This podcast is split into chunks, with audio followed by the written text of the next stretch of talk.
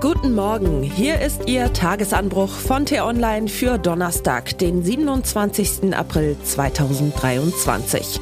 Was heute wichtig ist, die Terrorgefahr wächst. Sicherheitsbehörden warnen vor islamistischen Anschlägen in Deutschland. Geschrieben von T-Online-Chefredakteur Florian Harms und am Mikrofon bin heute ich, Michelle Paulina Kolberg. Je länger ein Krieg dauert, desto furchtbarer ist er für die Betroffenen.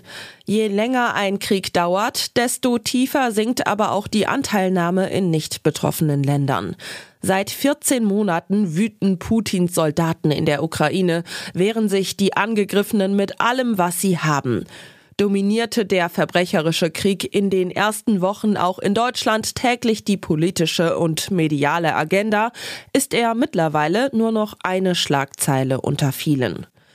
Je länger die Tragödie in der Ukraine dauert, desto schlimmer werden ihre Folgen sein. Das wird im vermeintlich sicheren Deutschland manchmal vergessen.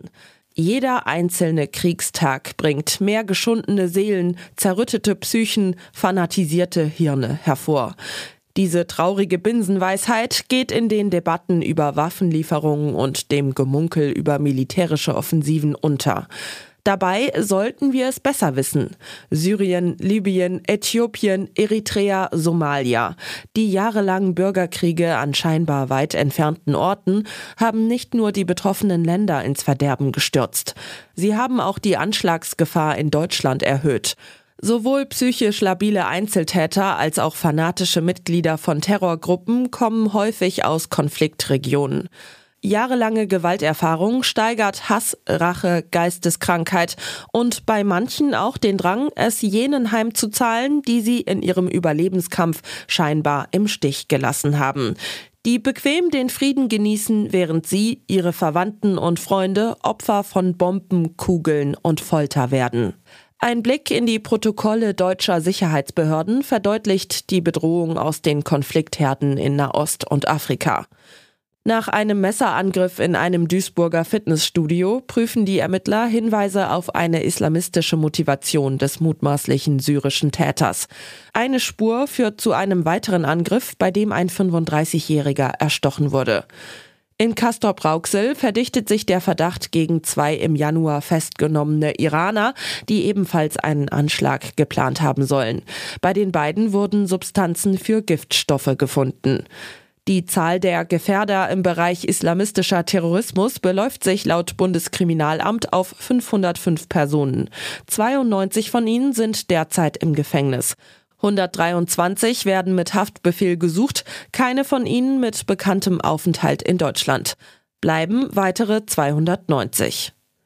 Sicherheitsbehörden warnen. In jüngster Zeit sind mehrere mutmaßliche muslimische Terroristen in Deutschland und in Nachbarländer eingeschleust worden.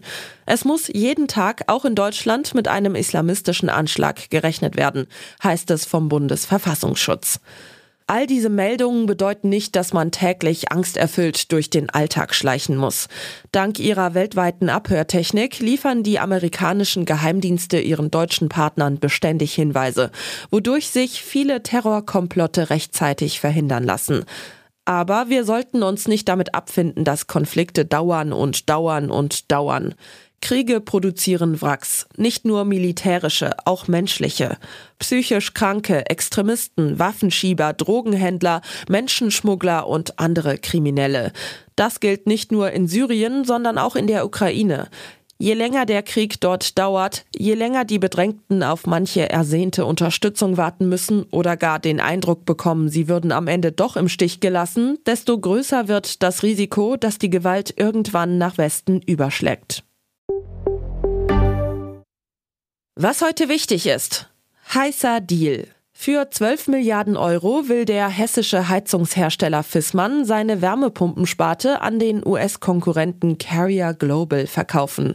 Nun will noch Wirtschaftsminister Robert Habeck den Handel unter die Lupe nehmen und prüfen, ob das Projekt unserer Wirtschaft und dem Standort Deutschland dient, wie der grünen Politiker sich ausdrückt.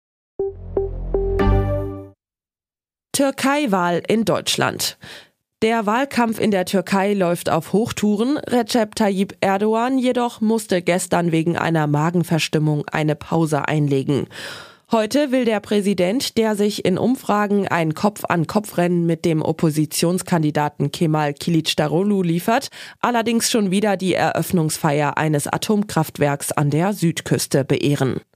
Während der Urnengang in der Türkei erst am 14. Mai stattfindet, können rund 1,5 Millionen türkische Staatsbürger in Deutschland bereits ab heute ihre Stimme abgeben. Und was ich Ihnen heute besonders empfehle, bei uns nachzulesen, Richard David Precht gibt sich gern als potenter Welterklärer. Schade, dass er auch ein Frauenfeind ist, findet unsere Kolumnistin Nicole Diekmann. Den Link dazu finden Sie in den Show Notes und alle anderen Nachrichten gibt es auf t-online.de oder in unserer App. Das war der T-Online Tagesanbruch, produziert vom Podcast Radio Detektor FM. Uns gibt's auch morgen wieder und am Wochenende mit einer tiefgründigeren Diskussion. Vielen Dank fürs Zuhören und Tschüss. Ich wünsche Ihnen einen schönen Tag. Ihr Florian Harms.